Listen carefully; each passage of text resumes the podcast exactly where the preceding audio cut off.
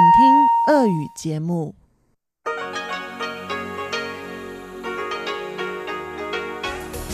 В эфире Международное радио Тайваня. В эфире русская служба Международного радио Тайваня. Здравствуйте, уважаемые друзья! Мы начинаем нашу ежедневную программу передач из Китайской Республики. В начале часа прозвучит информационный выпуск «Последние новости с Тайваня». Далее Анна Бабкова проведет передачу «Панорама культурной жизни», а Лилия У – рубрику «Учим китайский». Такова программа передач для слушателей частоты 5900 кГц с 17 до 17.30 UTC. Если же вы слушаете нас на частоте 9590 кГц с 14 до 15 UTC, вы также услышите передачу «Нота классики», которую ведет Юнна Чень и повтор воскресного почтового ящика со Светланой Миренковой. А пока мы начинаем выпуск новостей вторника 16 апреля.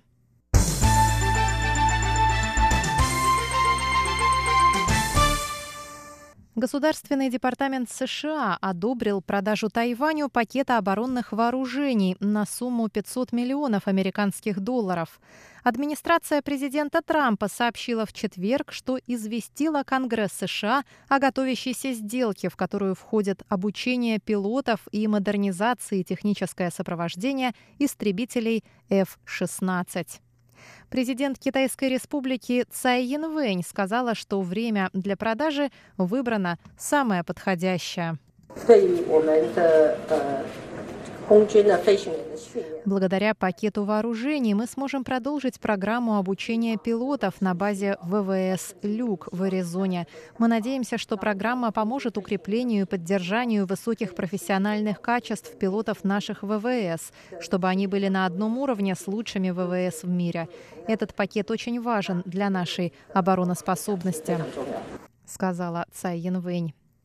Министерство иностранных дел Китайской Республики напомнило, что это третий пакет вооружений, продаваемый Тайбэю Вашингтоном после того, как президентом США стал Дональд Трамп. По мнению МИД, сделка говорит о прочных стратегических связях между Тайванем и США в Индо-Тихоокеанском регионе. Премьер-министр Сент-Китса и Невиса Тимоти Сильвестр Харрис прибыл на Тайвань с пятидневным визитом.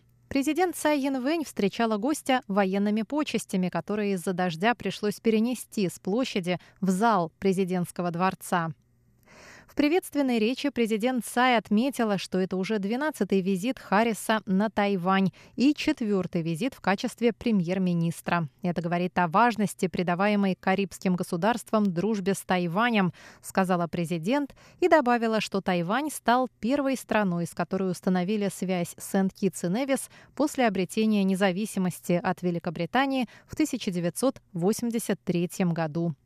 Президент также сказала, что Китайская республика и Сент-Китс и Невис разделяют общие ценности свободы, демократии и верховенства закона, а также поддерживают тесные партнерские связи. Стороны сотрудничают в области культуры, образования, сельского хозяйства и здравоохранения и реализуют несколько совместных программ.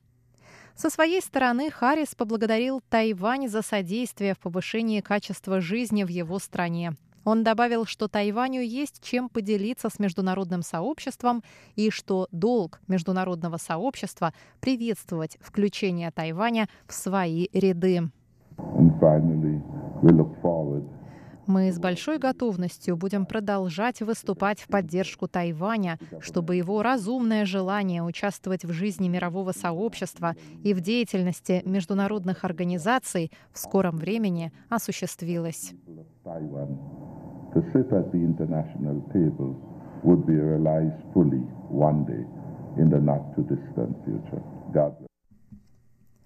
Президент Цай Янвэнь выступила 16 апреля на открытии саммита по расширению прав и возможностей женщин в экономике. В саммите принимают участие делегаты из более чем 15 стран. Президент сказала, что за последние три года правительство Тайваня усиленно сотрудничало со странами, разделяющими схожие ценности в деле продвижения прав и интересов женщин в Индо-Тихоокеанском регионе.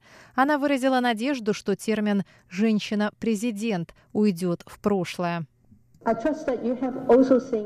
Я хочу подчеркнуть усилия Тайваня по продвижению равноправия женщин. Моя миссия как президента женского пола — продвигать права женщин на Тайване и на международной арене, и я не остановлюсь на этом.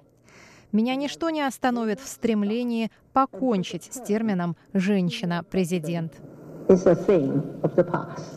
Она добавила, что Тайвань – региональный лидер в расширении прав и возможностей женщин, и что около 40% тайваньских законодателей и глав местных правительств – это женщины. С нею согласился Брент Кристенсен, директор Американского института на Тайване, один из организаторов саммита. Он назвал Тайвань лидером Восточной Азии в расширении прав и возможностей женщин и рассказал о новых совместных инициативах по продвижению успеха женщин в разных сферах экономики. Поправки к закону о трудовых пенсиях, включающие в пенсионную программу всех иностранцев с постоянным видом на жительство на Тайване, прошли в понедельник первое слушание в законодательном юане. На Тайване действует пенсионная система, по которой работодатели обязаны вносить часть заработной платы, не менее 6%, сотрудников на их пенсионные счета. Пенсионные счета сохраняются даже при смене места работы. Нынешний закон о трудовых пенсиях, вступивший в силу еще 1 июля 2004 года, охватывает лишь иностранных супругов тайваньских граждан, включая выходцев из Китая, Гонконга и Макао, а также некоторых иностранных профессионалов. Согласно проекту поправок, работодатели, которые нарушат новые правила, будут подвергнуты штрафам от 300 тысяч до полутора миллионов новых тайваньских долларов. Это примерно от 10 до 50 тысяч долларов США. По словам Министерства труда, если законопроект будет принят, он позволит 15 800 иностранцев с постоянным видом на жительство пользоваться благами пенсионной системы Тайваня.